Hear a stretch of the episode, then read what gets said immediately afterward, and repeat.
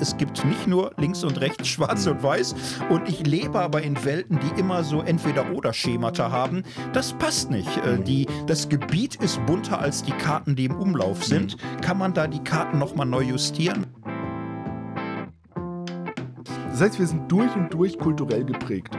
Und, dieses, und mit dieser kulturellen Prägung lesen wir jetzt natürlich auch die Bibel. Und ich glaube, dass das ein ganz zentraler Punkt ist, auch für Ethik. Ja, ich war Streber, ich konnte aber auch Karate und konnte es mir leisten. Okay, okay, okay, okay. An einem Thema kommt man ja echt nicht vorbei. Äh, in den Kreisen gibt es keinen Sex vor der Ehe. Mhm. Und das war ein Schock. Also die Idee, das war- das war ein Schock. Das war ein Schock, ich gebe alles zu. Ja. Und ich Ja. hatte von Marburg auch von dir gehört und das, was ich gehört hatte, klug und konservativ. Okay, ja. Wir wollen es zusammenkriegen. Das ist unser Ansatz. Von der Bibel her und von der Wirklichkeit her denken. Diese kreative Spannung von Karte und Gebiet, das ist der Versuch, das macht unsere Ethik besonders. Hallo und herzlich willkommen zu einer neuen Folge Karte und Gebiet. Ethik zum Selberdenken. Mit Tobias Feix und Thorsten Dietz. Schön, dass du da bist. Wenn du eine Frage hast, schreib uns gerne auf www.karte-und-gebiet.de. Und jetzt viel Spaß bei der Folge. Herzlich willkommen zum Podcast Karte und Gebiet, Ethik zum Selberdenken. Folge 2. Heute machen wir uns auf die Spur, auf den Weg in eine theologische Ethik. Was bedeutet das? Neben mir sitzt der wunderbare Thorsten Dietz. Mein Name ist Tobias Feix und ich werde heute ein bisschen das Gespräch moderieren und freue mich schon sehr darauf. Wir werden am Anfang ein bisschen was sagen, welche Rolle die Bibel spielt und ganz kurz mal vermessen, wie stehen wir eigentlich zur Welt, um dann mal einzutauchen in die Biografie von Thorsten, was sehr spannend ist, nicht nur, weil er im Schatten ähm, vom damals Parkstadion ähm, aufgewachsen ist, sondern äh, weil er eben nicht so wie ich, ganz fromm und behütet aufgewachsen ist, sondern säkular und atheistisch und ausgerechnet durchs Studium der Theologie zum Glauben gekommen ist. Und da gibt es dann auch ein paar spannende Wendungen hin zu konservativ. Du warst mal im Bodelschwinghaus in Marburg, da hatte ich zu der Zeit oder kurz danach ähm, Hausverbot. Also da waren wir uns noch nicht so nahe. Und da werden wir ein bisschen reintauchen und fragen, ja, wie bist du zur Ethik gekommen? Welche Rolle spielt das? Was hat dich da geschärft? Welche Personen und Theologinnen und Theologen haben dich geprägt? Und darauf freue ich mich schon sehr. Aber wie für zwei fromme Theologen sich das gehört, wir fangen an heute mit der Bibel. Welche Rolle spielt die Bibel jetzt gerade für unsere Ethik, unsere transformative Ethik? Vielleicht kannst du da mal so ein bisschen ähm, ein paar Erstantworten geben.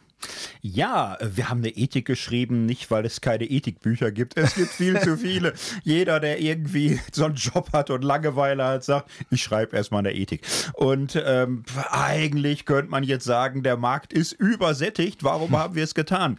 ähm, was ist äh, der USP unserer Ethik, der Unique Selling Point?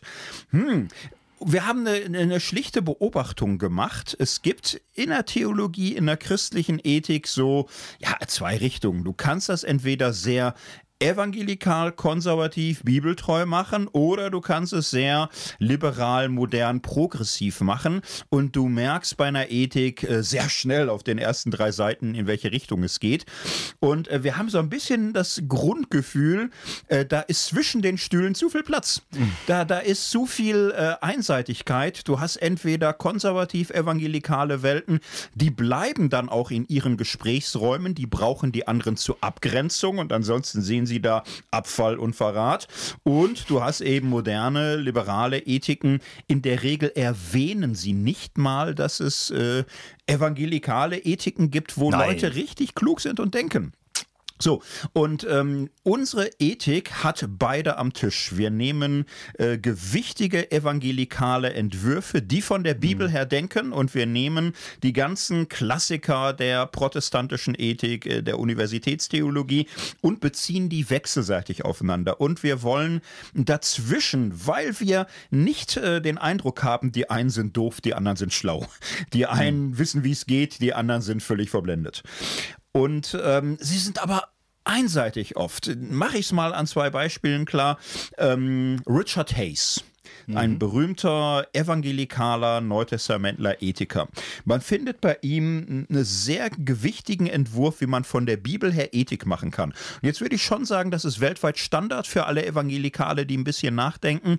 Evangelikale sind nicht dumpf und stumpf. Man kann da sehr klug sein und viele sind es. Und wer das gelernt hat, ist weit, weit klüger als das Feindbild evangelikal, was viele so mit sich rumtragen, vermuten lässt. Richard Hayes eine große Ethik und sagt, Ethik ist im Grunde ein Geschäft, da, da brauchst du vier verschiedene Dimensionen zu. Er geht von der Bibel aus und sagt, wir müssen erstmal beschreiben, wie funktioniert Ethik in der Bibel. Und das ist Exegese und das ist Wahrnehmung des historischen Hintergrunds und Kenntnis der Kultur. Und da wird richtig gearbeitet. Und der ist ein Exeget, der über die Grenzen der Frömmigkeitsgruppen hinweg anerkannt ist. Und dann sagt er, es ist aber nicht nur Exegese von Einzeltexten. Ethik hat immer zu hören auf die ganze Bibel. Und das ist eine synthetische theologische Aufgabe, alle ethischen Stimmen der Bibel in ihrer Vielfalt, die Gebote, die, die Güter, die Tugenden, all das, was dazugehört, die Geschichten, die großen Narrative zusammenzuziehen zu einer gesamtbiblischen Ethik in dieser ganzen Vielfalt, die die Bibel so hat. So, und dann sagt er, dann braucht man schlicht Hermeneutik. Das ist eine dritte Stufe. Du musst schauen, wie sieht es heute aus? Wie ist hm. heute die Kultur? Wie ist heute die Situation? Welche Sachverhalte und Fälle haben wir heute? Heute und du musst die biblische Ethik auf die heutige Welt übertragen. Und es ist ein vierter Schritt, pragmatisch zu gucken, welche Optionen gibt es heute, wie können wir den Text anwenden, wie kann der Text heute zur Geltung kommen in einer ganz anderen Zeit. So, und das ist klug und das ist gut und wir nehmen das sehr ernst, das ist seriös. Und ha, haben aber auch so dies Bauchweh. Wenn Ethik immer ist, wie können wir die Bibel richtig anwenden, da kommt manchmal die hm. Wirklichkeit auch zu kurz. Dann ist es manchmal auch der Versuch, das Gebiet immer passend zu machen zur Karte, die man halt hat. Das haut nicht immer hin.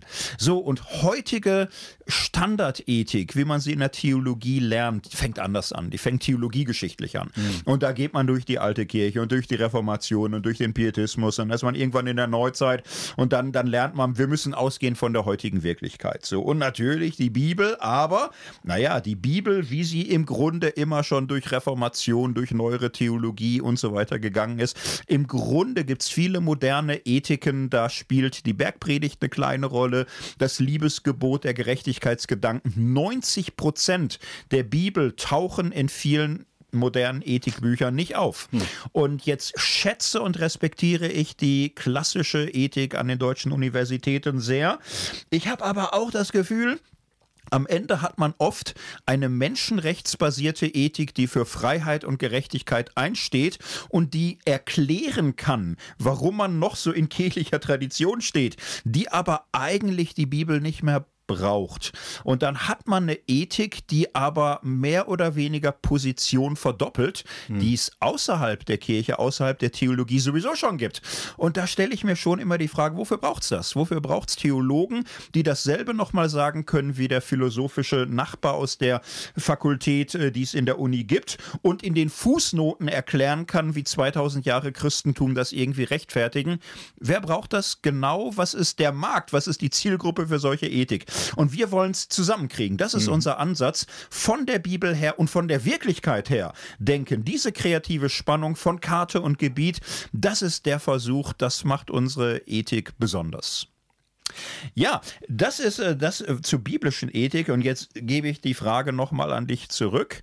Äh, die Wirklichkeit spielt eine Rolle bei uns. Wir haben uns da aber ein paar Gedanken gemacht. Also du hast da was mitgebracht, was eingebracht.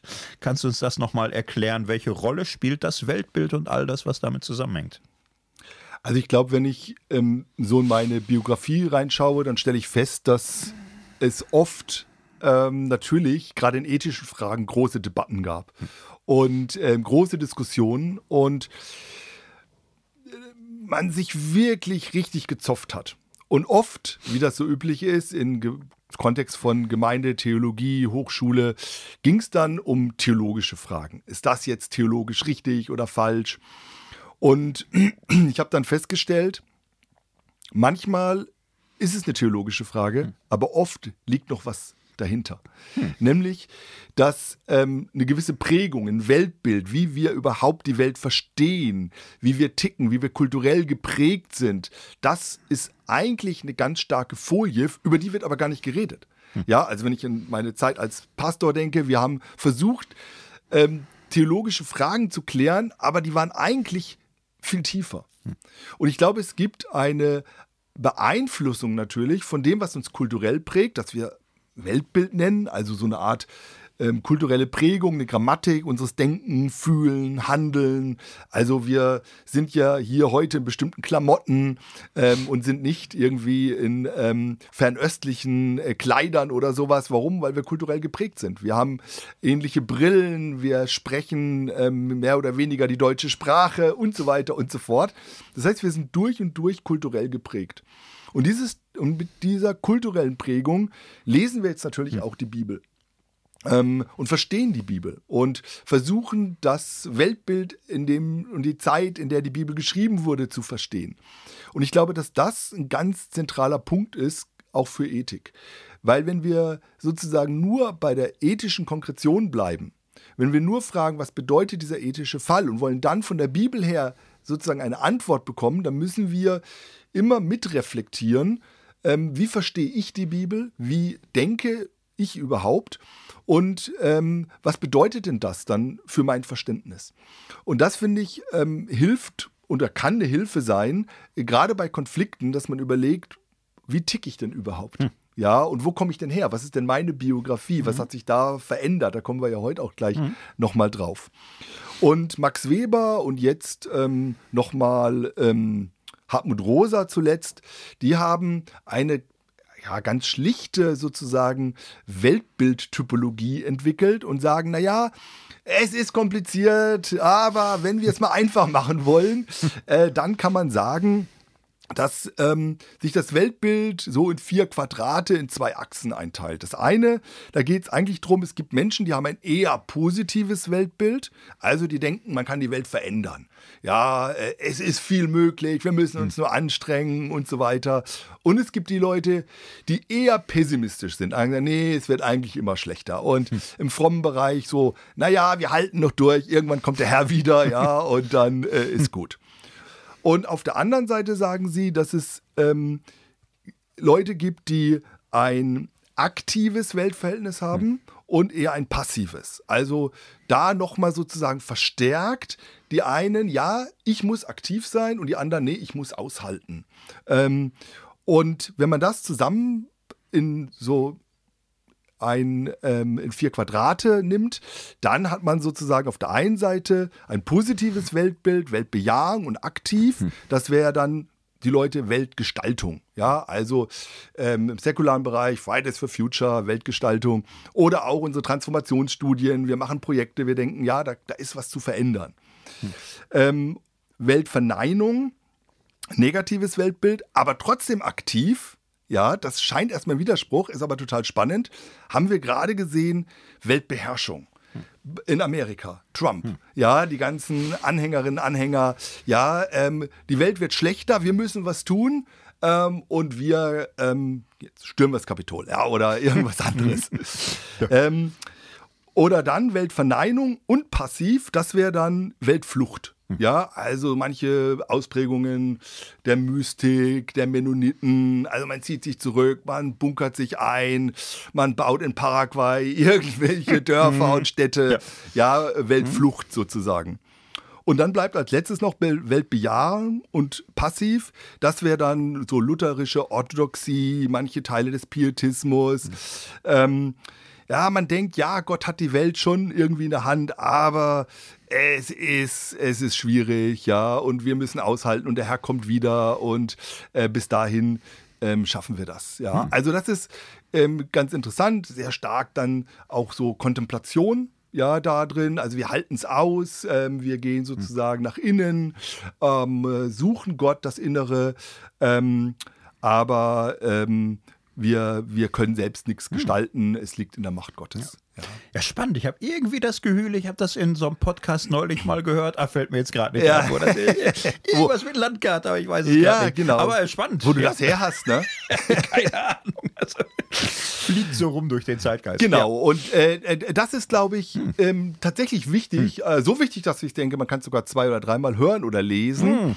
weil ich glaube, dass in ethischen Diskussionen uns es Mhm. gut tut, wenn wir ab und zu einen Schritt zurücknehmen Mhm. und sagen, Mann, wo verorte ich mich da eigentlich? Und wo verortet sich mein Gesprächspartner, meine Gesprächspartnerin? Weil ich glaube, dass natürlich aus diesen vier Quadraten sozusagen auch eine bestimmte Theologie, Hermeneutik herauswächst, dass das beeinflussbar ist und auch ethische Entscheidungen dadurch durch unser Weltbild sozusagen vorgeprägt sind. Und deshalb ist dieses Gespräch und Dialog so wichtig, dass wir aufeinander zugehen. Deshalb brauchen wir ähm, sozusagen auch die verschiedenen Meinungen und Pole, damit wir nicht sozusagen nur unser Quadrat nehmen und sagen, das ist das einzig richtig, das ist die Wahrheit, ja, und alles andere ist äh, Bullshit natürlich. ähm, und äh, deshalb mag ich das so sehr, weil mir das hilft, mich selbst auch zu reflektieren, ja, und selbst wahrzunehmen und auch manchmal sich selbst zu vergewissern, ja, weil wir natürlich alle eine gewisse Prägung haben. Und ähm, das hilft uns. Ähm, deshalb finde ich es auch gut, wenn wir ähm, Auslandserfahrung haben oder Leute einladen, ähm, die ganz anders sind als wir, um da mal nochmal festzustellen, okay, ähm, warum ist mir das fremd? Was macht das mit mir? Wie kommt man da zu einer ähm, ethischen Entscheidung jetzt? Ähm, welche theologischen Prämissen stehen dahinter? Und was ist da vielleicht auch von meiner Biografie, von meinem Weltbild, ähm, habe ich da mitgenommen in diese Entscheidungen rein? Ja, Böse Zungen sagen ja, Biografie ist stärker als Theologie. Ich würde jetzt mal sagen, beides bedingt sich. Ja. Die Theologie Ja. äh, beeinflusst die Biografie und die Biografie die Theologie. Aber das ist mal so ein erster, ein erster Gang hinein ähm, in, in, in, in sozusagen diese Wirklichkeit, weil alle ethischen Entscheidungen werden in dieser Welt getroffen, ja, und sind Teil einer gesellschaftlichen Verflechtung. Und wir sind immer Teil auch ähm, einer bestimmten Gesellschaft. Und es gibt sozusagen keine neutrale ethische Entscheidung, ähm, sondern die ist dann wieder zum Selbstentscheiden. Und ähm, de deshalb glaube ich, ist es ganz wichtig. Und deshalb glaube ich, lohnt sich das, Menschen zu verstehen. Ähm, Wie kommen sie auf diese Ideen? Wie kommt ein Thorsten Dietz drauf, diese Ethik zu schreiben? Was ist ihm so wichtig daran, transformativ zu sein?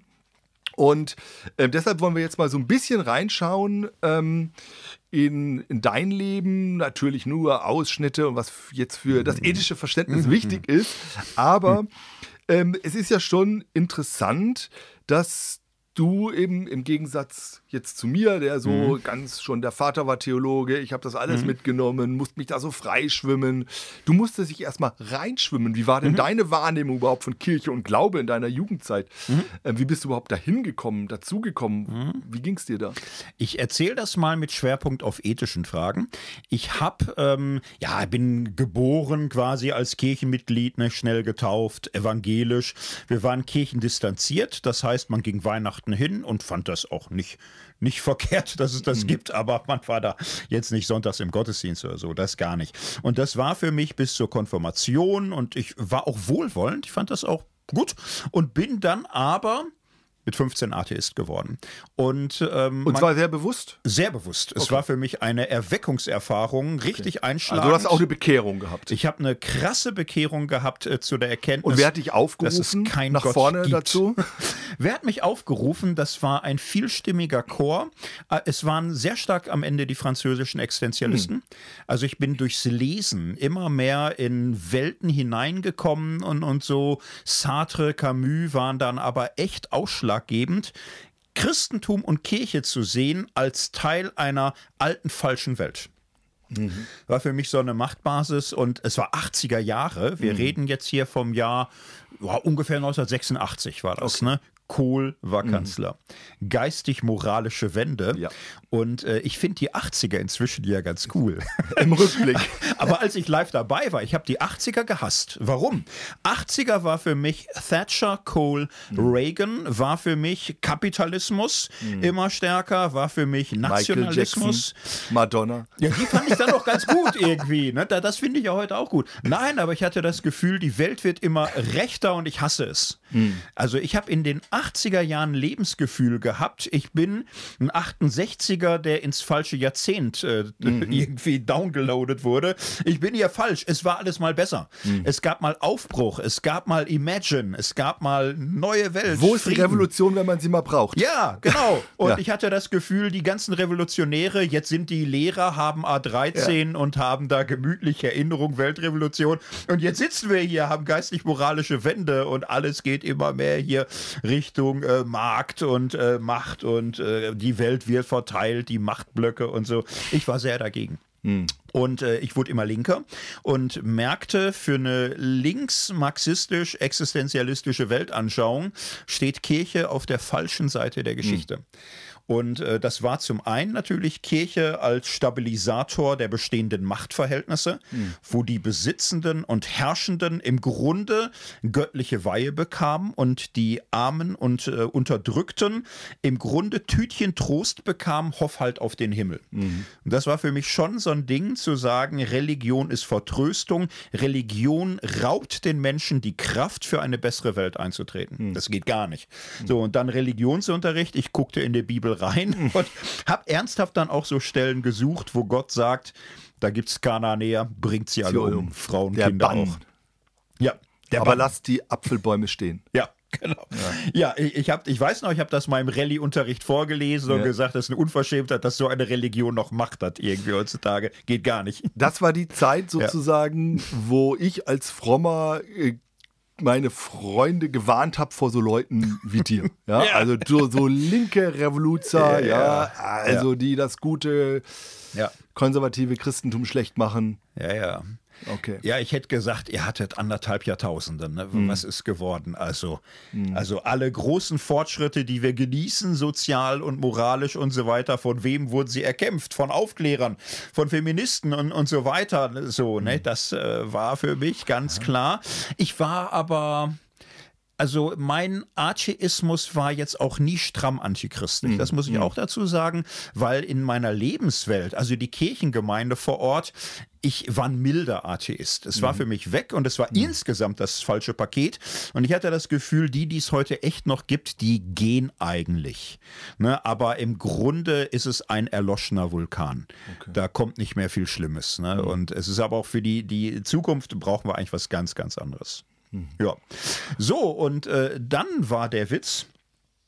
Ich hatte irgendwann so Glaubenszweifel an meiner marxistisch-materialistischen Welt. Äh, lustigerweise, man kann in der Schule ja echt viel lernen. ne? Also der Physikunterricht, der hat mich schon geflasht. Okay. Für mich war Physikunterricht, ich habe also, ich war in der Schule aus Langeweile fleißig irgendwie und habe dann da ernsthaft, ich habe dann nicht nur... Das konnte mir nie was- passieren. Nee, habe da nicht nur was von Einstein und Heisenberg gehört. Ich bin in die Stadtbücherei Mhm. gegangen. Ich habe mir deren Bücher besorgt. Ich habe äh, Planck, äh, Heisenberg gelesen. Ich war äh, Mhm. Ja, schon das erklärt auch Streber vieles. so, ne? ne? Also das ja. erklärt vieles, ja. Ja, ich war Streber, ich konnte aber auch Karate und konnte es mir leisten. Okay, Ich war okay, okay, okay. Nein, und mich hat es aber wirklich geflasht, also diese Erkenntnis, wenn ich die moderne Physik ernst nehme, dann ist der ganze Materialismus eigentlich Mhm. Quatsch. Weil man auf einmal äh, an dem Punkt steht, dass man sagt, ja, wir wir kommen in der Betrachtung der Welt an einen Punkt, da ist nicht mehr Stoff, nicht mehr Material, das äh, letzte Substrat der Wirklichkeit, sondern wir kommen in so einen Bereich Energie, Bewegung, Dynamik, Prozesshaftigkeit und das in einer Weise, dass wir die Wirklichkeit nicht mehr trennen können von unserer eigenen Beobachtung. Das heißt vom Geist, vom Bewusstsein, der auf die Wirklichkeit schaut. Und diese Doppelerkenntnis der Nichtstofflichkeit der Wirklichkeit und letztlich der Nichttrennbarkeit von Geist und Welt, das fand ich so ein Flash. Mhm. Auf einmal war für mich es nicht mehr absurd, mhm. religiös zu sein. Mhm. Und ich habe so ein bisschen, und das, das wäre jetzt eine andere Geschichte dann, mhm. äh, aber so kleine spirituelle Sehnsuchtsanflüge bekommen, okay. weil ich gemerkt habe, also ich bin gegen Konsum, gegen mhm. Markt und so weiter, gegen kapitalistische Wirtschaft. Aber was ist eine Kommunikation? Kommunistische, marxistische Wirtschaft, die genauso materialistisch ist. Mhm. Und für mich war Erich Fromm zum mhm. Beispiel einer. Ne? Ja. Erich Fromm war für mich eine echte Brücke aus einem marxistischen, gesellschaftsanalytischen Blick, äh, auch zu sehen, solche geistigen Qualitäten, ja, wie Liebe, wie mhm. Gemeinschaft, mhm. sind eigentlich höhergewichtiger als eine Umverteilung der Materialien und Güter. Und dann bist du mhm. aber in so einer Art spirituellem vorreligiösem Raum. Mhm. Und dann habe ich eine Zeit lang, so mit 18, mich als spirituell suchend empfunden. Mhm. Gesagt, jetzt muss ich doch noch mal gucken. Mhm. So, und dann kommt eine lustige Geschichte, die mit Ethik zu tun hat. Mein erster Blick war natürlich Fernost. Mhm. Christentum hatte ich so das Gefühl, das ist irgendwie alte Socken so. Ne? Mhm. Also abgestanden irgendwie. Ne? Da, da ist, äh, habe ich zu Religion, alt. ja, zu alt und auch langweilig irgendwie. Und Asien fand ich spannend. Ne? Mhm. Und habe dann, Hermann Hesse war dann so ein Zubringer, ah. habe mich dann mit allen Malen beschäftigt, mit Meditation, mit dies und das. Hab immer mehr Bücher dann gelesen, hab versucht zu meditieren, hab versucht also selbst so ein bisschen esoterisch einzusteigen. Hab aber irgendwann gemerkt, ich bin zu links dafür. Mhm. Denn irgendwann war bei diesen ganzen Gurus immer so der Punkt, ja, und man soll sich gar nicht so aufkriegen, die Welt mhm. wird nie gut, ist mhm. immer ungerecht mhm. und, und so. Mhm. Mir hat eine Geschichte wirklich äh, das Ende bereitet, wo äh, jemand fragte. Passives sein, Weltbild, um es mal einzuordnen. Ja, passives Weltbild, das habe ich gehasst, genau. Äh, irgendjemand fragte seinen Guru, und was ist, wenn ich in der Meditation bin und ich bin kurz vor der Einheit mit dem Universum und auf einmal höre ich Hilfe schreien? Reihe und sehe, da ist mhm. jemand am Ertrinken. Mhm. Und äh, die Antwort des Gurus war, lass ihn ertrinken, Trinken. es ist sein Karma. Mhm. Dein Karma ist es mhm. jetzt, äh, die Vollendung zu erreichen. Da habe ich mir gesagt, nein, das will ich nicht. Also diese kontemplative Weltflucht, das ist falsch. Es fühlt sich sehr falsch an. Es kann mhm. niemals richtig sein, dass du dich mit dem Universum vereinst und Menschen ertrinken lässt. Und äh, aus dieser Erfahrung kam für mich die Idee, gibt es denn vielleicht eine Religion, die spirituelles und das Geheimnis des Daseins ehrt, die aber auch so ein Gerechtigkeitsanliegen hat? Und dann kam ich auf die verrückte Idee, dieser Jesus war nicht schlecht. Dieser mhm. Jesus war schon so ein bisschen Ehrenmann. Sollte man im Ernst das Christentum nochmal checken? Mhm. Und das war eine einschneidende Wende, dann kam alles weiter in Gang. Also das heißt, es waren schon auch ethische Fragen, ja.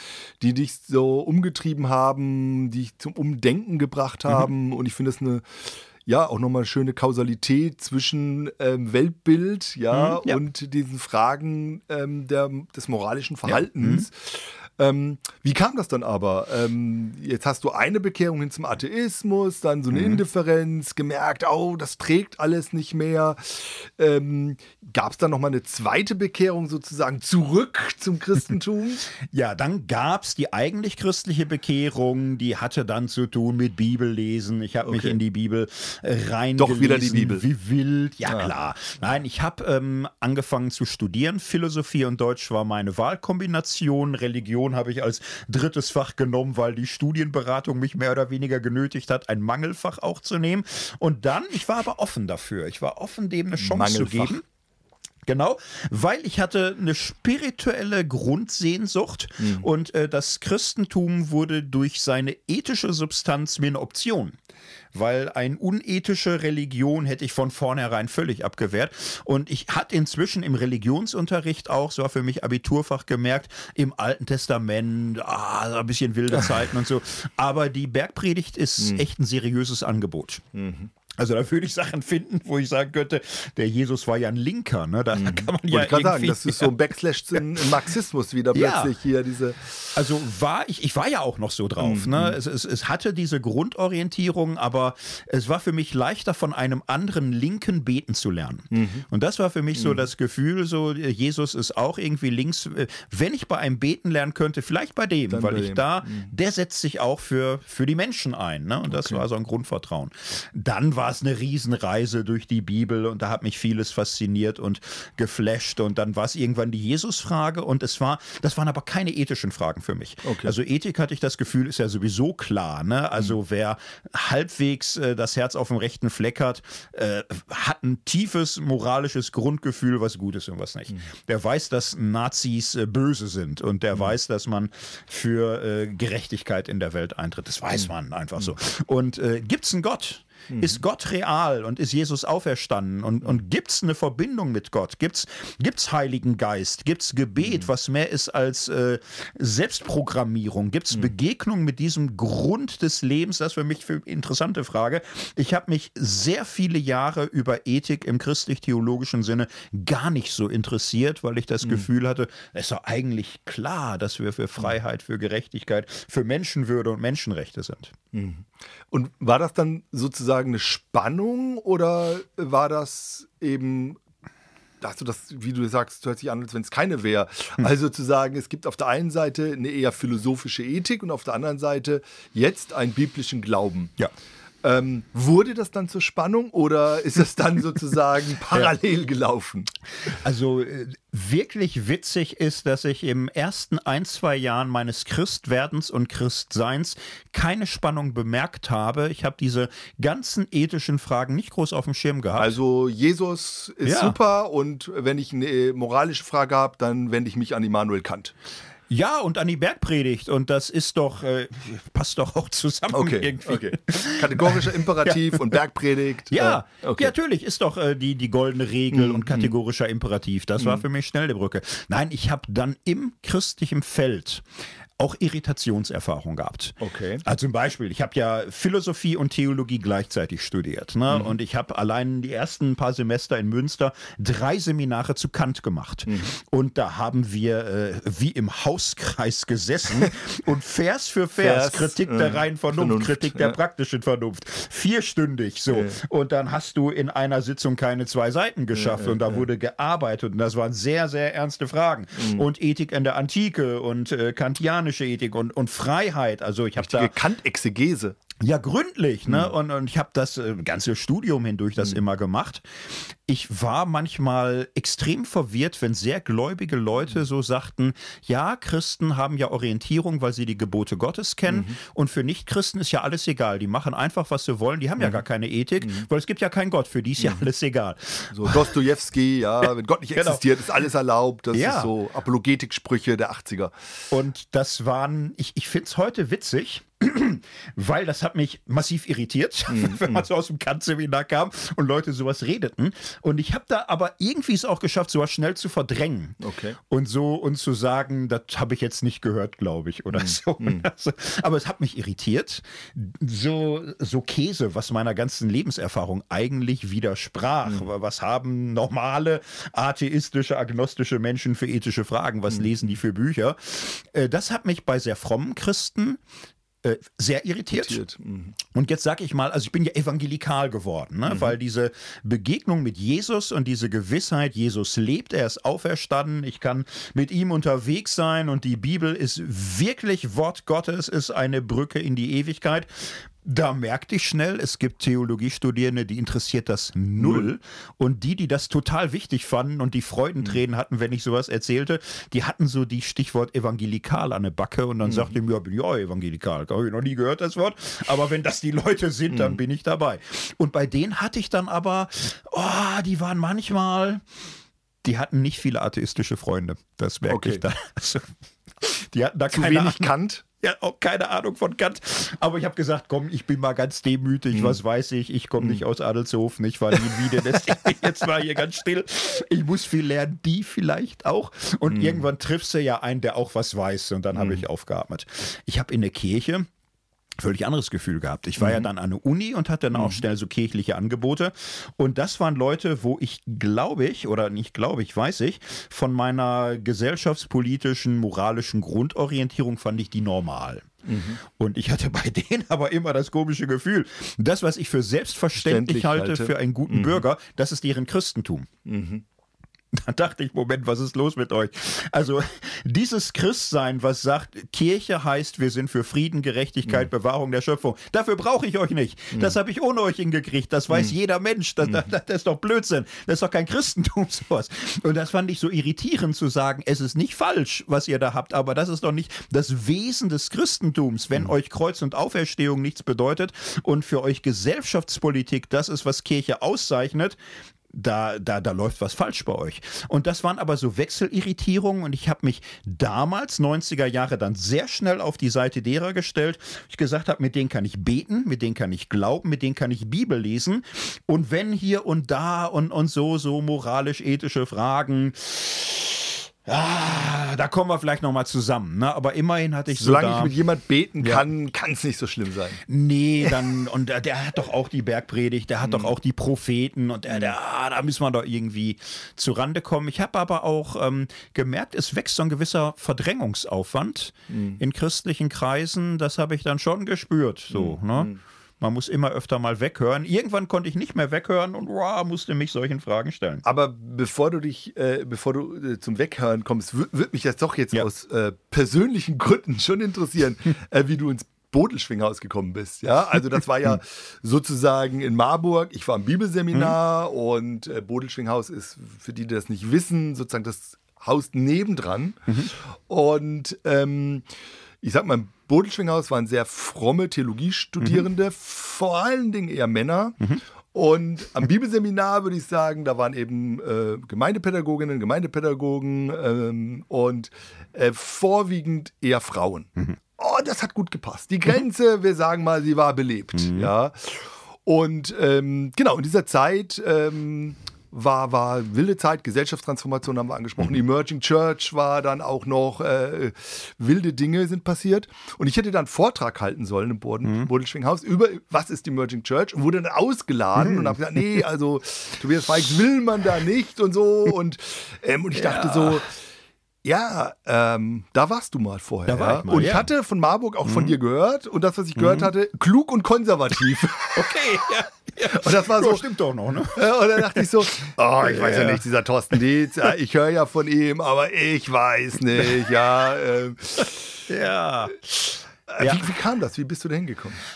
Ja, äh, machen wir den Schlenker mal. Ich bin äh, Frühjahr 91 bin ich zum mhm. Glauben gekommen ne? Mhm. und kannte dann eine ganze Reihe von frommen Theologiestudierenden. Man sagte noch Theologiestudenten damals, auch ja. wenn es Frauen waren. War so.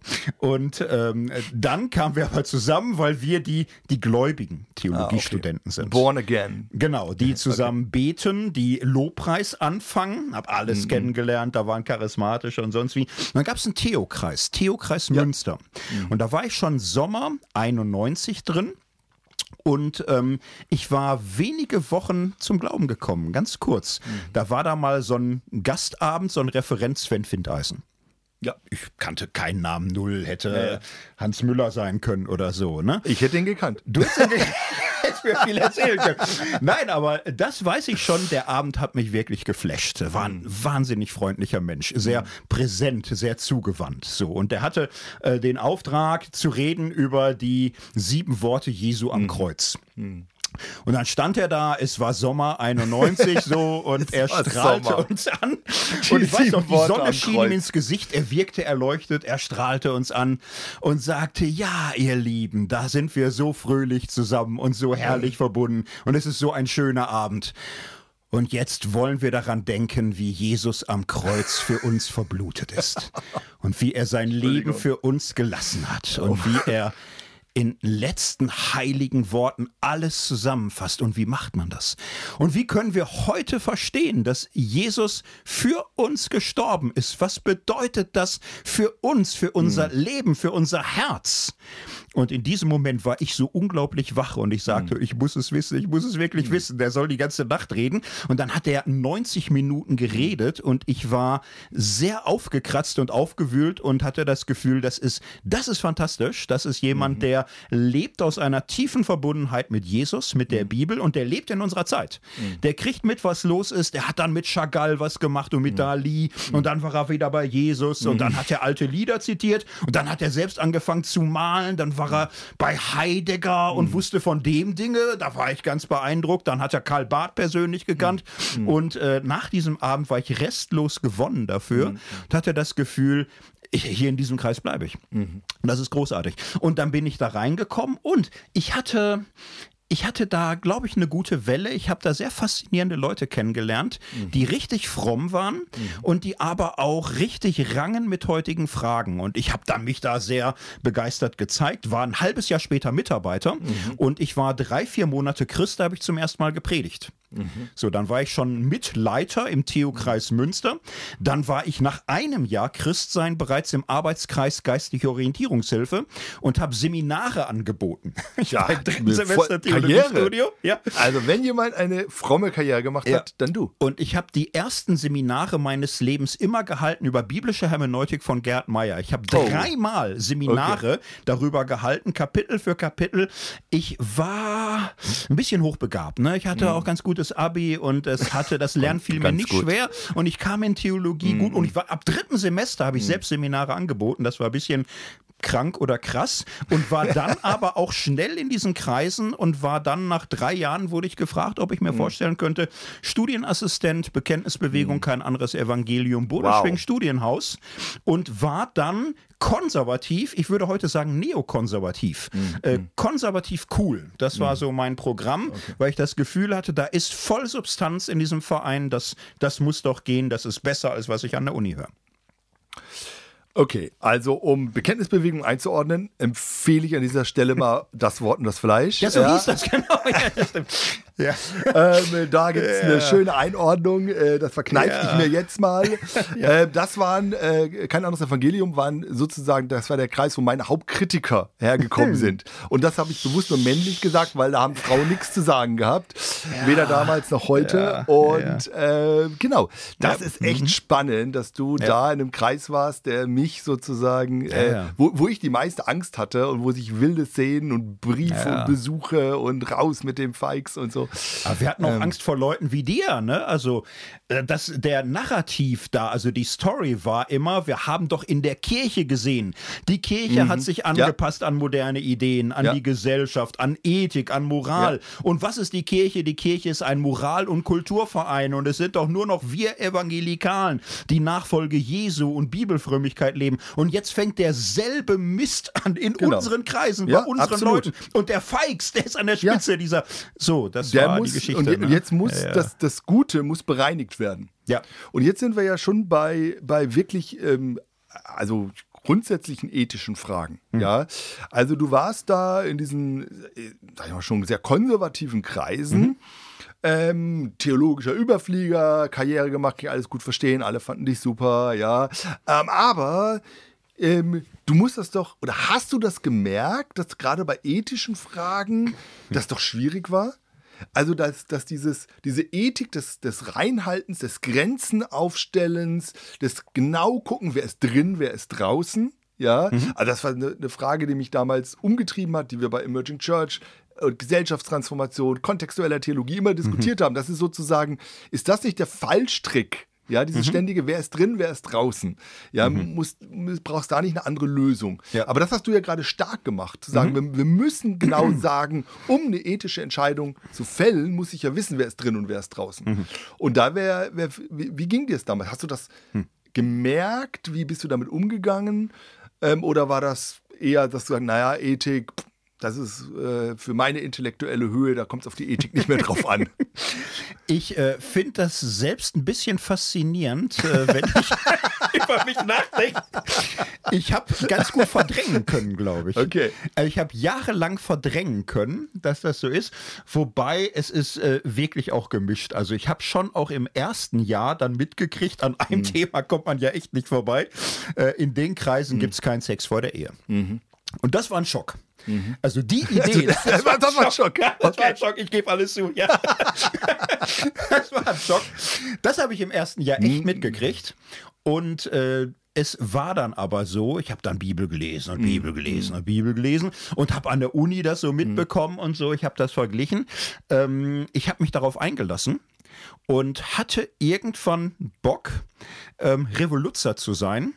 Ähm, ich habe im Grunde eine äh, marxistisch-christliche Sicht gefunden, die das Okay. stark macht. Okay. Wirklich. Äh, und äh, zwar war das so, als Marxist war ich ja im Grunde antiliberal. Ja. Also ich fand den Neoliberalismus Und das hat der doof. Fundamentalismus äh, oder, Funda oder Bibel und Bekenntnis Ja. und so weiter ja äh, gemein. Der Also, Antiliberalismus war die Brücke von Marxisten zum Christen, zum evangelikalen Christen. Absolut. Äh, der Feind war ja derselbe. Der Mhm. Ja. Feind war liberal. Ja. Und äh, im Grunde habe ich das erweitert. Ne? Was wir in der Wirtschaft haben, ist ja im Grunde Deregulierung. Mhm. Alle Regeln, alles wird aufgehoben, alles wird privatisiert, alle wirtschaftlichen Entscheidungen. Jede Wirtschaftseinheit soll über sich selbst bestimmen. Nicht viel Staat, nicht viel Regulierung, nicht viel Grenzen. Alles wird entgrenzt und aufgelöst. Und das bedeutet für manche eben total reich und total Gewinn. Und für andere bedeutet es Verelendung und Verarmung. Und ich hatte irgendwann den Blick, ja, passiert das in der Sexualität nicht auch. Die Grenzen werden aufgehoben, nicht mehr ja. Sex in der Ehe. Und was heißt das? Manche haben total viel Sex. Manche haben tausend Sexualkontakte im Jahr. Die feiern da Gangbangs, weil sie aussehen wie Brad Pitt und weil sie sau cool dachte sind. wie und weil David sie oder Salomo oder so. Oder Ah, nee. wer auch immer. So, nee, ja, entweder was sich leisten können, Ja, okay. also entweder weil sie äh, die Macht oder die Finanzen haben, attraktiv zu sein für Frauen, Mhm. die mit ihrer Währung Schönheit dann eben auch diesen Deal eingehen, so oder sie haben eben die Sexiness, ne, dass sie auf der Tanzfläche funktionieren. So und äh, das war für mich auf einmal so, so eine Erleuchtung, dass diese Liberalisierung des äh, Sexualverhaltens doch derselbe Mist ist, den ich in der Wirtschaftsethik eigentlich kritisiere. Und ich hatte dann das Gefühl, evangelikale Menschen, die ich kennengelernt habe, ich war dann in braven, guten Gemeinden und hatte auf einmal Familien vor Augen mit, mit Kindern und äh, so. Und das war war viel heile Welt auch. Und ich hatte auf einmal große Hochachtung von dieser heile Welt und dachte, was ist das für eine blöde Gesellschaft, die sich über Leute mokiert? Die wollen Familie leben. Die wollen stabile Ehen als Grundlagen von äh, lebendigen Familien mit vielen Kindern, das funktioniert. Und die setzen Stabilität und Dauer vor Lustmaximierung. Und das ist doch gut. So, und dann habe ich für mich auch ähm, biblisch das gesehen und gesagt, was die Bibel sagt, ist auch vernünftig. Denn das ist schon etwas, was ich philosophisch und theologisch klar bekommen habe. Äh, Paulus sagt, das Gesetz Gottes ist dem Menschen ins Herz gelegt. Eigentlich weiß jeder in seinem Gewissen grundsätzlich, was gut und böse ist. ganz am Anfang. Genau, wenn er nicht verblendet wird. Wir haben eigentlich diese Anlage her. So, und das kannst du als Theologe verstehen, dass gute Philosophen am Ende dir nahe kommen können. Und du kannst als Philosoph auch verstehen, dass äh, Religionen moralische Substanz haben. Und das habe ich theologisch klar bekommen. Und eine konservative Familienethik war für mich irgendwann biblisch und vernünftig. Und dann habe ich erstmal diese Riesenspannung empfunden, aber mich dann entschieden für eine neokonservative Coolness zu sagen, das ist eigentlich die neue Avantgarde. Es ist auch viel gerechter als Ja. sexuelle Liberalisierung. Ja. Ja. Also das haben wir heute ähm, ja auch, diese Diskussion. Ja. Ähm, das ist spannend, ähm, aber ich bin auch für gute Ehe und Familie, ja, ähm, und finde ich äh, super. Aber ist, wenn wir nochmal jetzt diese Weltbilder reinspielen, ist das nicht auch so ein dualistisches Weltbild, in das du da reingekommen bist? Ja, also auf der einen Seite sozusagen das Heilige, das bewahrt werden muss, und auf der anderen Seite die böse Welt. Das erinnert mich wieder, es gab mal, ich bin ja, ja letztes Mal erzählt, im Pietismus groß geworden, und dann bin ich mit zehn Jahren in Sportverein eingetreten. Ja, damals schon freiheitsliebend, ohne meine Eltern groß zu fragen. Und das war in dem Dorf ein Skandal. Ja, warum? Da sind die Kirchenältesten damals zu meinen Eltern zum Besuch gekommen, Hausbesuch gemacht und haben gesagt, der Bu ist in die Welt gegangen. Ja, badisch. Okay. Also der Junge ist in die Welt gegangen. Ja, also auch so ein dualistisches Weltbild. Ja, das Gute und Heilige muss bewahrt werden und das andere ist das Böse, das, das macht alles kaputt. Das, Und genauso klingt das jetzt ähm, bei dir. Ja, das ist auch so. Und der Witz ist, äh, ich habe mein Weltbild nicht geändert. Du hast vorhin das beschrieben. Mhm. Ja, ja. Ich war in den 80er Jahren äh, weltverneint. Mhm. Die Welt ist schlecht. Warum? Sie ist oberflächlich, sie ist konsumistisch, sie ist materialistisch. Mhm. Spaßgesellschaft, das habe ich in den 80er Jahren alles abgelehnt. Diese ganzes, ganze Juppietum. Mhm. Ja. So, und aber ich habe es von links abgelehnt. Und dann 90er Jahre. Die Sehr Welt war schön. immer noch schlecht. aber jetzt habe ich sie von der konservativen Ja. Seite her abgelehnt und Ja. gesagt, die CDU ist eigentlich nicht konservativ genug. Mhm. Wir hatten zu wenig geistig-moralische Moralische Wände. Wände. Ja, genau. Ja, aber da kam ja so ein junger Überfliegermann. Aber wie, wie Ja. konnte es sein, dass aus jetzt konservativer Sicht gesprochen, du abgestürzt bist? Ich bin Also- abgestürzt. Jetzt bin ich geschockt. Also Okay. äh, jetzt sozusagen Ja. äh, gab es jetzt eine dritte Bekehrung. Also einmal die zum Atheismus, einmal zurück zum Christentum, zum Konservatismus und jetzt eine dritte Bekehrung hin äh, zu dem Thorsten, sag ich mal, wie wir ihn heute ein bisschen kennen als Theologieprofessor, Worthaus und so weiter. Das ist ja nicht dasselbe wie Bekenntnisbewegung. Also ahne ich so. Ich weiß gar nicht, was du da andeutest. Also ich finde nicht, dass in den letzten 25 Jahren sich irgendwas verändert hat bei mir. Vielleicht doch ein bisschen, ja. Genau, ein bisschen, also gab es da ja. Mhm. sowas, nochmal so eine Erweckungsbewegung oder ähm, wie, wie kam das? Ja. Weil ähm, das, das finde ich schon spannend, weil Ja. Mhm. diese Weltbildgeschichte, das ist ja für uns jetzt auch für die Ethik und für die weiteren Folgen wichtig Mhm. zu sagen, ja, ähm, ähm, diese Weltbildgeschichte spielt eine große Rolle Mhm. Ja. für ethische Entscheidungen. Ja, ähm, die Kultur, die uns prägt ähm, und aus dieser Kultur heraus kommen verschiedene ähm, Weltanschauungen, Glaubenssätze, Theologien und so weiter. Und das ist ja jetzt bei dir sehr schön herausgekommen. Ähm, aus einer Weltanschauung kommen sozusagen zwei äh, Dinge, was fromm ist und was nicht fromm ist, die aber eigentlich dasselbe wollen. So, aber jetzt hast du dich davon ja nochmal entfernt oder weiterentwickelt. Ja. Mhm. Ähm, Ja. Wie kam das? Ja, also äh, da würde ich tatsächlich sagen, ich habe zwei richtige Brüche, zwei disruptive. Das war Atheist werden und das war Christ werden. Und das war wirklich jeweils äh, ein Wendepunkt, der für sich geistig und emotional und äh, stimmungsmäßig extrem tiefschneidend angefühlt hat. Das waren massive Wenden. Und sowas hatte ich nicht wieder. Okay. Aber ich habe äh, ja, ich habe weiter gelebt, ne? Und die Welt hat sich weiter gedreht. Halleluja. Und ich habe 25 Jahre schon eine Entwicklung, wo man aber echt sehr langfristig auch eine Linie beschreiben kann. Also eher eine Transformation hast du dann gemacht. Keine Eine Revolution Evolution. oder eine Evolution. Ja, eine Evolution, die vielleicht irgendwann transformative Qualität. Also, also als guter alter Marxist weiß ich ja, es gibt ja irgendwann den Punkt, wo eine Evolution äh, einen Umschlagpunkt Schlagpunkt hat, hat, ne, wo genau. quantitative Entwicklung auf einmal einen qualitativen Umschlag bedeutet, Mhm. wo eine bestimmte Spannung so groß wird. Und, und das hat stattgefunden, aber eigentlich nie als Bruch. Ich würde tatsächlich auch sagen, also nach meiner Bekehrung, nee, ich habe da nie einen Ausstieg oder so. Mhm. Ich bin immer auf dieser Spur geblieben und sehe mich auf dieser ähm, ich sag mal, Jesus-zentrierten, bibelbegründeten Spur. Aber das hat mich natürlich weitergeführt und viele neue Einsichten. Ich kann das so beschreiben. Ich habe erstmal in den 90ern einen Konservatismus entwickelt, der sich für mich äh, sehr plausibel angefühlt hat. Ich bin konservativ geworden und habe das äh, für mich auch in starker Abgrenzung zu meiner linken Jugend formuliert. Also ich habe 90er Jahre sehr viel konservative Literatur gelesen. Ich habe zum Beispiel ganz intensiv äh, Stefan Aust, Bader-Meinhof-Komplex. Wie konnte ich in den 80er Jahren so links sein? Ne? Wie, wie konnte ich da hinkommen? Habe das intensiv gelesen. Ich habe mich dann da mit Bader, Meinhof, Enslin und so weiter gründlich beschäftigt und äh, mehr und mehr so ein Gruseln gekriegt, wie man aus gutem linken Wollen terroristische Gesinnung entwickeln kann. Ich habe mich mit Arthur Köstler beschäftigt, also Leute, die Kommunismus erlebt haben, Solzhenitsyn. Ich habe Solzhenitsyn gelesen im ersten Kreis der Hölle, der war Dissident, so im Kommunismus, Literatur, ah, Riesengeschichten und so. Ich habe diese ganzen Bücher gelesen und gemerkt, der, der Kommunismus, lieber, du lieber Himmel. Ich war ja als Linker, war ich Antifaschist. Es, es war immer, wenn man seines eigenen Linksseins, äh, wenn ich mich vergewissern wollte, habe ich irgendwas über Nazis gelesen.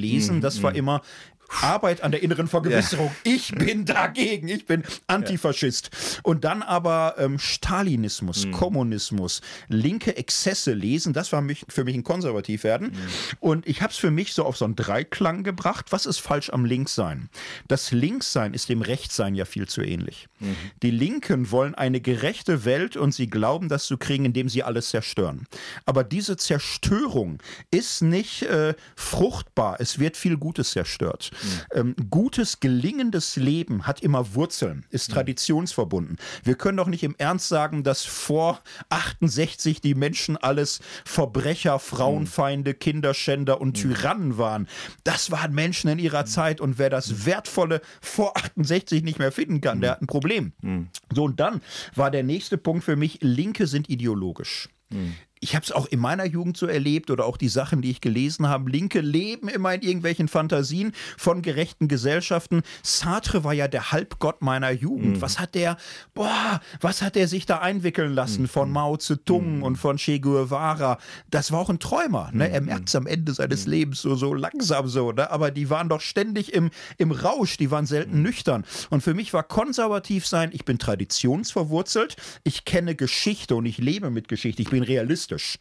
Ich will wissen, was der Fall ist. Ich will verstehen, wie die Welt funktioniert. Und ich bin verantwortungsbewusst. Ähm, konservative Parteien können Koalitionen pflegen. Die Linken ständig fliegen denen die Parteien auseinander. Die spalten sich. Die haben Fundis dabei. Konservativ als Konservativer kannst du mit der FDP, du kannst mit SPD, du kannst auch mit Grünen. Warum? Konservative sind vernünftige Leute, die können Kompromisse eingehen. Sie können die Kunst des Möglichen. Und das fand ich gut. Hab brav Kohl gewählt. Pragmatisch. Selbst 98 Kohl gewählt. Hatte Angst vor Rot-Grün. Jetzt kommen die Spinner an die Macht. Was soll das werden und so. Und ähm, auch weltanschaulich, äh, nicht Frankfurter Schule. Kritische Theorie, du kannst nicht aus der Kritik der Vergangenheit leben. Ich war äh, Team äh, Gadamer, also Traditionstreue, Hermeneutik des Einverständnisses, auch in der Bibel, wirklich Kulturfliege, Liebe zu Luther, Liebe zu den Kirchenvätern, Liebe zu Bibel, das war für mich ein Gesamtpaket, wirklich auch so tiefe Wurzeln haben und mit offenen Augen in der Gegenwart, das war damals für mich konservativ. Und gab es in dieser Evolution bestimmte Theologen, die dich da nochmal, sag ich mal, hinterfragt haben? Also, was ich, bei mir war ja so David Bosch ein Theologe, der äh, für mich sehr wichtig war, um so nächste Schritte zu gehen, Verständnisse zu haben, Dinge zu reflektieren. Gab es das bei dir auch? Ich habe ähm, sofort im ersten Semester äh, Luther erstmal entdeckt und habe mir von Anfang an ein sehr stark lutherisches, äh, evangelikales Glaubensgebäude gebaut. Der Witz war auch, kein Evangelikaler ist gegen Luther, auch wenn die alle bei dem viel lernen könnten, was in viel Evangelikalen nicht drin ist.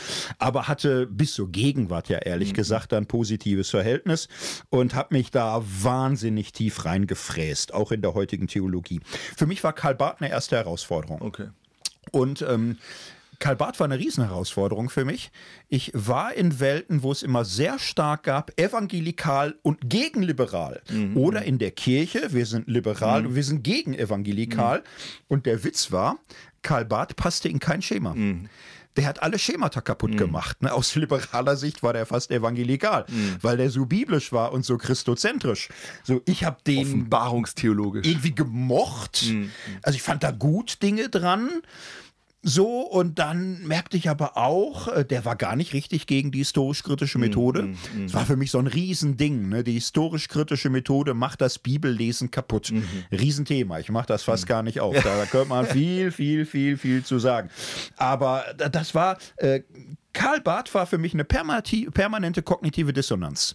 Ähm, dieses Postliberale, dass es Leute gibt, die kommen eigentlich aus einer liberalen Richtung und die sehen alle Schwierigkeiten des Liberalen, die ich auch sehe, die werden aber weder evangelikal noch fundamentalistisch. Und ähm, da gibt's ja gar nicht so wenige. Ne? Man könnte jetzt Namen nennen wie Moltmann, wie Gollwitzer, wie vor allem Dietrich Bonhoeffer. Der wird der Gamechanger mittelfristig werden. Okay. Aber diese Postliberalen haben mir sehr früh schon gezeigt, es gibt nicht nur links und rechts, schwarz und weiß.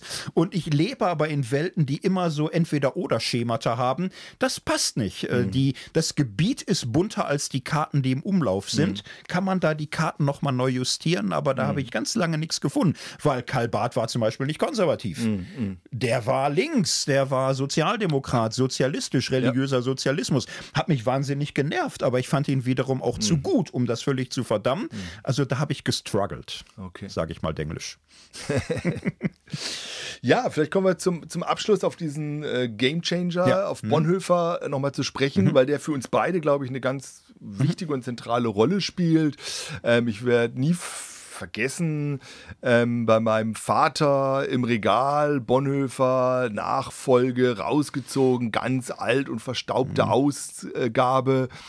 Und ähm, weil wir irgendwie in der Schule damals äh, wegen Widerstand Bonhoeffer gemacht haben und mhm. ich wollte irgendwas nachgucken und habe dann angefangen, Nachfolge zu lesen und es hat mich total geflasht, ja. Und ähm, äh, habe dann Stück für Stück alles über Bonhoeffer gelesen und, und habe den dann so alle zehn Jahre wieder gelesen. Und alle zehn Jahre ähm, hat er wieder neue Auswirkungen gehabt. Also diese Kraft, die, die von ihm, von seiner Person, seiner Biografie, aber eben auch von seiner Ethik, von dem, was mhm. hinterher zusammengestellt wurde und vor allen Dingen von Nachfolge ähm, ausgeht, ist enorm und fordert hat mich immer wieder rausgefordert. Ähm, und ich finde bei ihm, äh, wenn ich das nochmal aufnehme von Folge 1, diese kreative Spannung, mhm. die finde ich bei Bonhoeffer auch, ja. Mhm. Zwischen Welt aktiv sein, zwischen Bibel, ähm, zwischen Auseinandersetzung, zwischen Jesus nachfolgen, zwischen Spiritualität, ähm, ähm, zwischen ähm, auch, auch, auch gewissen Rhythmen im Leben, also morgens aufstehen und ähm, ein Psalm lesen und beten und dann studieren und so weiter.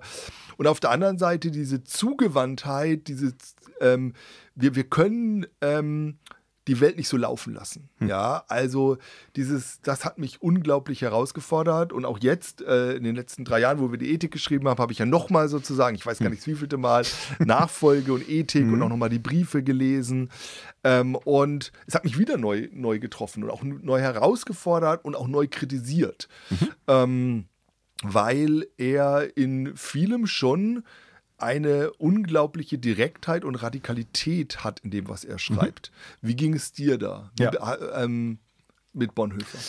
Also ich kannte den von Anfang an und hatte da immer ein positives Gefühl. Und jetzt ist ja manchmal auch so, er ist so ein Säulenheiliger, eine Märtyrer im Dritten Reich. Mm, da mm. sagst du nichts mehr gegen. Mm. Und wenn du anderer Meinung bist, behältst es mm. für dich. Und äh, hatte immer so die Aura des Unangreifbaren. Mm. Der Witz ist, ich habe äh, den frühen Bonhoeffer immer schon im Studium auch geliebt. So mm. äh, Nachfolge, das Buch, ne, weil das sehr konservativ ist. Antiliberal, gesellschaftskritisch, Absolut. gegen Nazis, aber auch gegen gegen ja. Neuzeit, gegen Liberalismus, gegen diese Sachen. Also hat meine konservative Weltsicht ähm, bestätigt. Der späte Bonhoeffer, der in den Gefängnisbriefen mhm. mündiges mhm. Christsein, mhm. das war wieder so eine kognitive Dissonanz, mhm. weil eigentlich sagt er da lauter Dinge, die mir latent unsympathisch waren als Konservativer, ja. aber man sagt doch nichts gegen so einen Märtyrer, der auf der richtigen Seite der Geschichte steht. Ja, ne? ich weiß auch, wo ich das zum ersten Mal ja. gelesen mhm. habe, wo er sagt, wo sind eigentlich im Gefängnis die Christen? Mhm. Ja, und er sagt, hier sind Marxisten, ja, mhm. und mhm. alle möglichen Leute sind hier, ähm, aber die im Widerstand mhm. waren. Mhm. Und warum sind so wenig Christen ja. da, ja? Und ey, das hat mich so rausgefordert und ähm, mhm. wo ich dachte, ja, wie, wie lebe ich mein Christsein? Ja, mhm. ähm, was bedeutet das für mein Verhältnis zur Welt mhm. und was bedeutet Ethik in ihrer Konkretion? Und eine Frage, die natürlich dann von Bonhoeffer immer wieder gestellt wird, mhm. ich, ne, ich sage es immer für uns, äh, wie teuer darf Ethik sein? Mhm, ja. Also wie viel Konsequenzen nehme ich auf mich äh, für meine ethischen Entscheidungen? Mhm.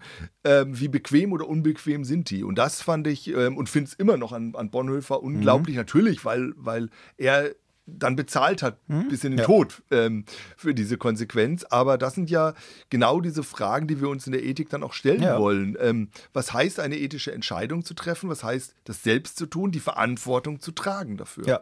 Ja. Ja, und äh, auch mich hat er herausgefordert. Angeregt wurde das aber durch so eine Veränderung der Welt, die ich in den Nullerjahren irgendwie okay. so dran gelitten habe. Ich hatte in den Nullerjahren das Gefühl, ich kann mich je länger, je weniger mit dem Projekt Wir sind konservativ identifizieren. Mhm. Und äh, da würde ich jetzt aber schon auch sagen, ich habe ja beschrieben, was für mich so konservativ war, geschichtsverbunden, realistisch, verantwortungsbewusst. Ich hatte das Gefühl und ein wesentlicher Auslöser war tatsächlich ähm, 2003 dieser Golfkrieg äh, mhm. Irak. Mhm das war für mich so ein Ding. Also äh, ich habe mir das alles angeguckt, ich habe mhm. extrem viel gelesen. Ich war nämlich äh, sehr stark Atlantiker. Mhm. Für mich war links sein falsch, weil mhm. Linke sind anti-amerikanisch. Mhm. Ich bin Amerika, ja. älteste Demokratie der Welt. Äh, Republikaner, die Partei Abraham Lincolns, äh, das ist tausendmal seriöser. Dieses ganze linke Gekläffe da im Spiegel in der Zeit, also alles Blödsinn und so. War Hochzeitsreise nach USA, aber hatte wieder so eine ganz schwere kognitive Dissonanz. Was ist da mhm. mit diesem George W. Bush? Der ist doch ein mhm. Evangelikaler mhm. und die sind doch konservativ. Und ich hatte das Gefühl. Bergpredigt hat er noch nicht gehört. Nee. Und es wird Oswald Chambers hat er, glaube ich, gelesen. Ja. Und ist also dann in ich habe es nicht mehr zusammenbekommen. Ich habe ein Konservativsein, was anti-links wurde, auch antirealistisch, auch anti-Wirklichkeit, auch anti-Realität. Das war immer schwieriger. Und ich fand sowohl das Label wurde mich für mich schwieriger, weil ich das Gefühl habe, die werden immer mehr Zeloten. Mhm. Es ist immer so ein gegen links sein, gegen liberal sein. Das fand ich ja gerade die Stärke des Konservativen, dass man nicht so ideologisch mhm. ist wie die Linken. Mhm. Warum wird das so ideologisch? Es war für mich in den Nullerjahren aber auch tatsächlich dieser Punkt Sexualethik, mhm. so wo ich dann Entdeckung gemacht habe, also Ehe und Mann und Frau und das zentral mhm. als Leitbild, da kam ich gut hin. Mhm. Und das fand ich für mein Leben hilfreich, das fand ich orientierend, das habe ich so gedacht, das habe ich so gelebt. Aber dann habe ich mehr und mehr gesehen, dass mit Homosexualität, Transsexualität, hinter diese neuen mhm. Fragen, das ist schwieriger. Mhm. Das ist schwieriger und das wurde für viele auf einmal so ein Kampfding und so ein mhm. Schibbolett und so eine Bekenntnis Verständnissache, mhm. auch so eine ideologische Sache, das Gefühl hat, müsste man das nicht wenigstens mal differenzierter angehen? Mhm. Müsste man die nicht mal hören?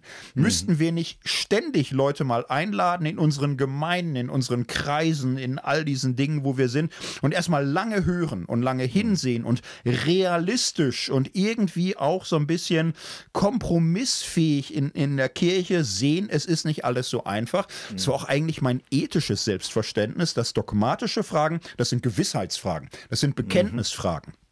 Ethische Fragen sind keine dogmatischen Fragen. Aus tiefer lutherischer Überzeugung, aus der ganzen Kenntnis der Bekenntnisschriften, du machst doch ethische Fragen nicht zu hm. Bekenntnisfragen. Das ist aber genau, das falsch. haben wir gerade. Ja, aber, aber das läuft falsch gerade. es war für mich theologisch konservativ falsch und es verstieß auch, es verstößt gegen die Rechtfertigungslehre. Hm.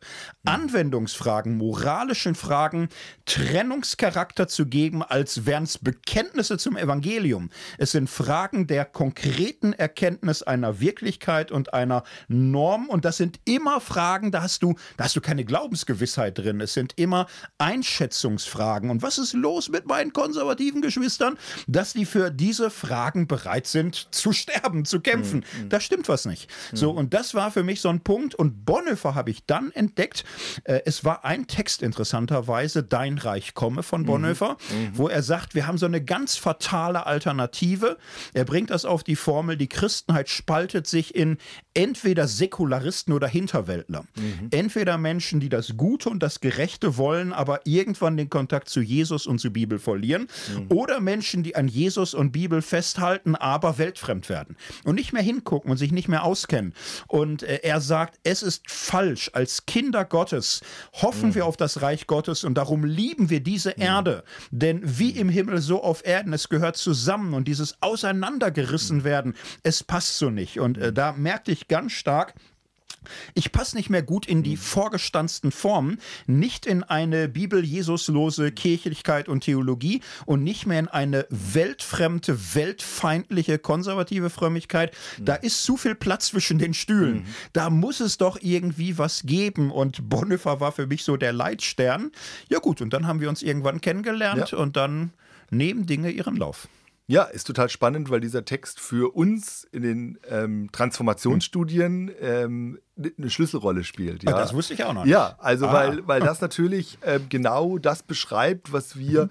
eben Gesellschaftstransformation, mhm. was ja, was man ja auch ein bisschen falsch verstanden äh, werden kann. Man möchte die ganze Gesellschaft verändern. Äh, nein, es geht ja darum, dass ähm, Gott in diese Gesellschaft hineinkommt mit hm. seiner Kraft, dass mhm. dieses Reich Gottes ja ähm, sich durchbricht, sichtbar wird und zwar in seinem Antitriumphalismus, ja, also mhm. eben nicht triumphalistisch ähm, äh, mit Gewalt, äh, wie wir es jetzt in, in, den USA gesehen haben, sondern eben mit dieser Demut, ja, mit dieser hm. Gebrochenheit, äh, mit dem Kreuz, ja. Hm. Ähm, und äh, das finde ich ist, ist, ist total spannend und das kommt bei diesem Bonhoeffer äh, Text ähm, wahnsinnig stark raus. Mhm. Ähm, diese Spannung zwischen auf der einen Seite jetzt und hier beginnt es auch, ja, Himmel, mhm. also dein Reich komme wie im Himmel, so auf Erden.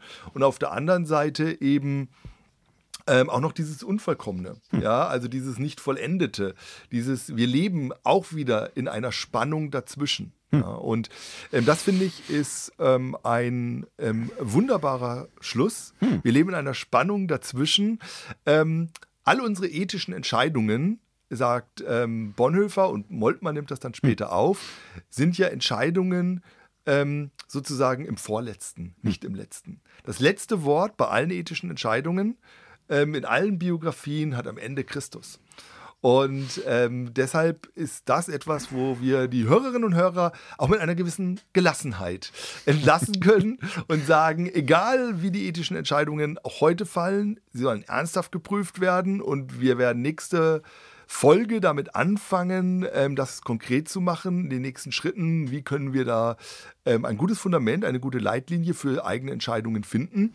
Aber all diese Entscheidungen, die wir tun, sind in einer äh, Vorläufigkeit. Hm. Und weder Thorsten Dietz, nicht mal Thorsten Dietz, noch irgendjemand anders hat das letzte Wort. Und das ist doch auch eine gute Nachricht. Tschüss. Macht's gut. Tschüss. Sag ich doch das letzte Wort. das letzte Wort. Vorläufig.